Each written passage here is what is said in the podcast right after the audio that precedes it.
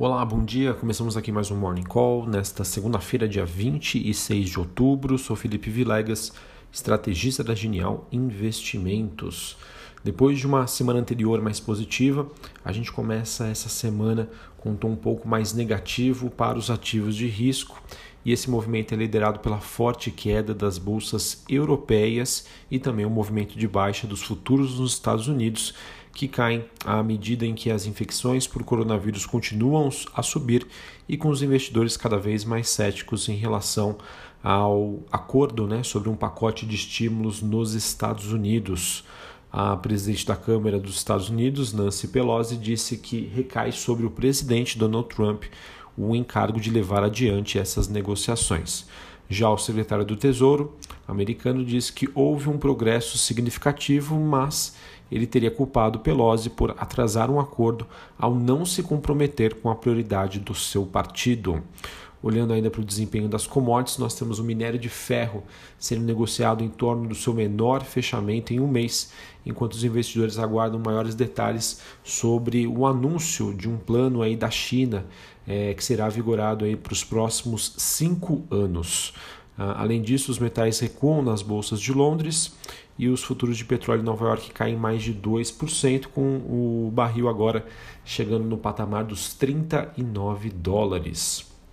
Olhando para a agenda do dia, é, nos Estados Unidos nós temos às 11 horas da manhã vendas de casas novas. Aqui no Brasil, 9 e meia da manhã taxa de inadimplência de empréstimos, empréstimos pendentes e total de empréstimos. Além, claro, das 3 horas da tarde, nós temos dados sobre a balança comercial.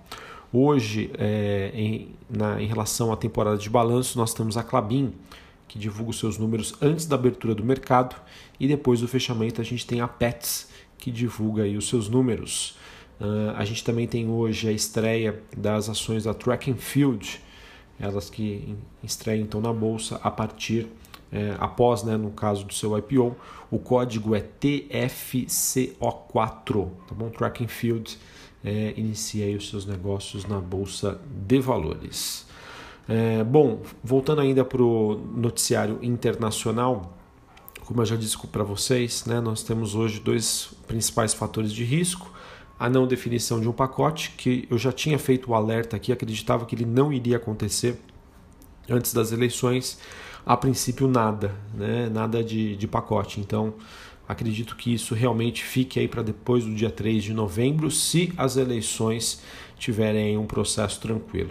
Outro ponto que reforça o medo aí dos investidores, principalmente em relação à Europa, foi por conta da pandemia de Covid-19 que apresentou uma sensível deterioração nos últimos dias e o que parecia aí de, de certa maneira é, impensado, é, ou seja, né, novo, novos lockdowns, lockdowns, novas quarentenas, isso sem sombra de dúvida volta a ser ventilado e discutido em alguns países europeus a gente teve a Espanha aí anunciando um toque de recolher em todo o país e a Itália introduzindo aí medidas uh, mais fortes uh, e que não vinham sendo aplicadas desde o mês de maio.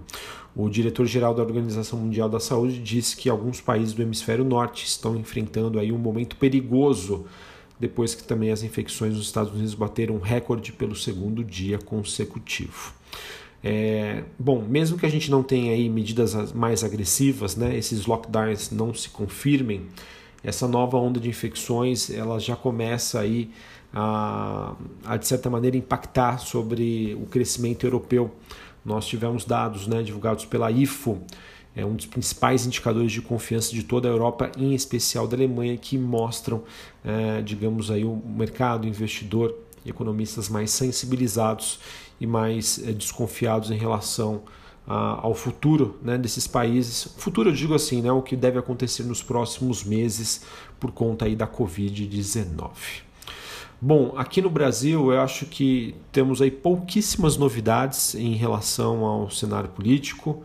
É, eu acho que talvez o principal destaque ficou por conta da sexta-feira em que a gente teve um IPCA 15, né, os dados de inflação dos 15 primeiros dias de outubro, ele que veio acima das expectativas. É, e além disso, né, a gente teve uma clara deterioração é, da parte qualitativa do indicador, né, com serviços e núcleos é, apresentando uma, uma evidente aceleração. Uh, então, sem sombra de dúvida, né, além da questão fiscal, a, a, inflação aí volta a ser um problema. E olha que engraçado, né? A gente sabe que a inflação está num patamar super baixo, né? comparado a níveis históricos aqui que a gente já vivenciou no Brasil. Porém, essas sinalizações de que a inflação em qualquer momento pode perder o controle e voltar a subir, reforça então a ideia do mercado de que o Banco Central vai precisar aí tomar partido e, por consequência, elevar a taxa de juros. Tá? Então são dois problemas aqui que a gente encontra no Brasil: a falta né, do andamento da, das reformas e essa questão aí da inflação que pode se refletir em juros mais altos à frente. E claro, né, a, a questão aí das eleições que acaba atrapalhando aí no, no andamento.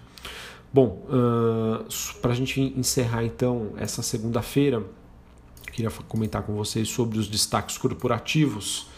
Uh, nós tivemos aqui é, matéria do Globo dizendo aí que os shoppings já se recuperam de boa parte do impacto que eles tiveram nas vendas aí em, em relação à quarentena. Uh, os últimos dados mostram que o o faturamento no mês de outubro está em média 15% menor quando comparado com o mesmo período de 2019, né? ou seja, aí 85% do faturamento. No caso, o, as lojas, as lojas não, né? o segmento que tem mais sofrido seriam as, a praça de alimentação e não necessariamente os lojistas. Né? Então isso pode trazer aí uma, uma notícia um pouco mais positiva para empresas, por exemplo, né? lojas de vestuário que ainda estão bem atrasadas aí em relação a outras empresas no mercado e vamos ver se esses números se confirmam em relação à, divulgação dos balanços do terceiro trimestre. Bom, a gente teve na semana passada a Arezo é, sinalizando aí a compra da reserva e de acordo com a matéria do valor, tanto a Arezo quanto o Grupo Soma, eles que são duas empresas né, que estão capitalizadas, ou seja, com recursos, com dinheiro é, e que estão de olho aí em novas aquisições né, uma, um plano aí para expandir o seu portfólio é, frente aí aos as oportunidades que acabaram surgindo aí por conta da pandemia. Tivemos o BTG Pactual, ele que fechou a aquisição de 100% da Necton Corretora por 350 milhões de reais. Esse negócio que foi antecipado pelo Brasil Journal e deve ser anunciado nesta segunda-feira, dia 26 de outubro. A Necton que conta hoje com mais de 40 mil clientes e mais de 16 bilhões de reais é, em ativos sob custódia, de acordo com a reportagem. Bom, notícia positiva, acredito eu, para a BR Foods. De acordo com a Bloomberg, a companhia fez um acordo para encerrar um processo que ela tinha nos Estados Unidos e que, por consequência, ela vai ter que pagar 40 milhões de dólares para encerrar o mesmo. É, apesar de ser uma notícia negativa, afinal, é uma saída de caixa para a companhia, isso deixa uh, o futuro um pouco mais previsível, né? maior previsibilidade, e isso é bem visto aí pelo mercado. Matéria do Globo mostra que Paulo Guedes teria dito a interlocutores que a privatização da Eletrobras já está acertada no Senado e que falta agora a Câmara dos Deputados. Tá? Vamos ver. A princípio, as expectativas do mercado é que esse processo de privatização da companhia fique somente para depois das eleições para quem vai ser o novo presidente da Câmara dos Deputados, que ocorre em fevereiro de 2021. Uh, tivemos a Método Engenharia, ela que protocolou o pedido de IPO. É essa empresa que tem como seus principais clientes o Banco Bradesco, é, no qual ela projeta e executa obras em âmbito nacional. Tivemos também na última sexta-feira a unidade da Marfrig em Várzea Grande, estado do Mato Grosso, ela que conseguiu autorização uh, da China para retomar as exportações de carne bovina. Os embarques então puderam ser retomados desde a última sexta, dia 23 do 10. Bom, além disso, nós tivemos a Ipera, ela que divulgou seus resultados referente ao terceiro TRI de 2020. É, de acordo com a média das expectativas aqui compiladas pela Bloomberg, a maioria dos números superou o que o mercado esperava. É, lucro líquido, né, que teve um crescimento de 30% a 345 milhões. O EBITDA, potencial de geração de caixa, crescimento de 32%, 393 milhões de reais. E a margem, né, margem EBITDA, a margem operacional, que cresceu 6,6 pontos percentuais a 36,1. Então, significa dizer que a empresa expandiu na parte de receitas, lucro e que ela foi mais eficiente em comparação com 2019. Acredito que isso possa ter um impacto positivo nas ações hoje. Tá? Ipera, é, a antiga Hipermarcas Hype 3.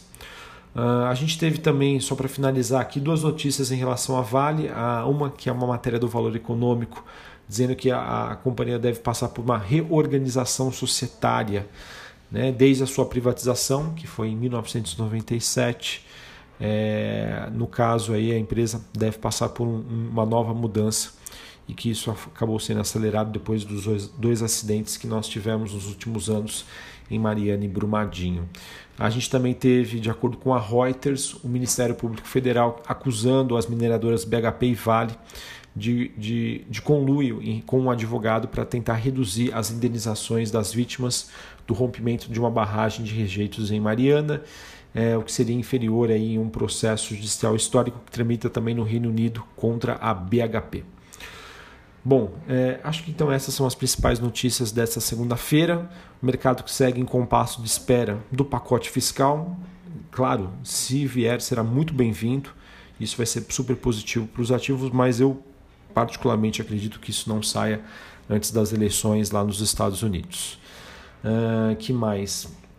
Aqui no Brasil a gente deve monitorar então qualquer notícia, qualquer fato que a gente consiga ter sobre um avanço aí na agenda de reformas, por mais que a gente sabe que isso não deve evoluir formalmente uh, até antes das eleições municipais e também de olho aí nos dados sobre inflação.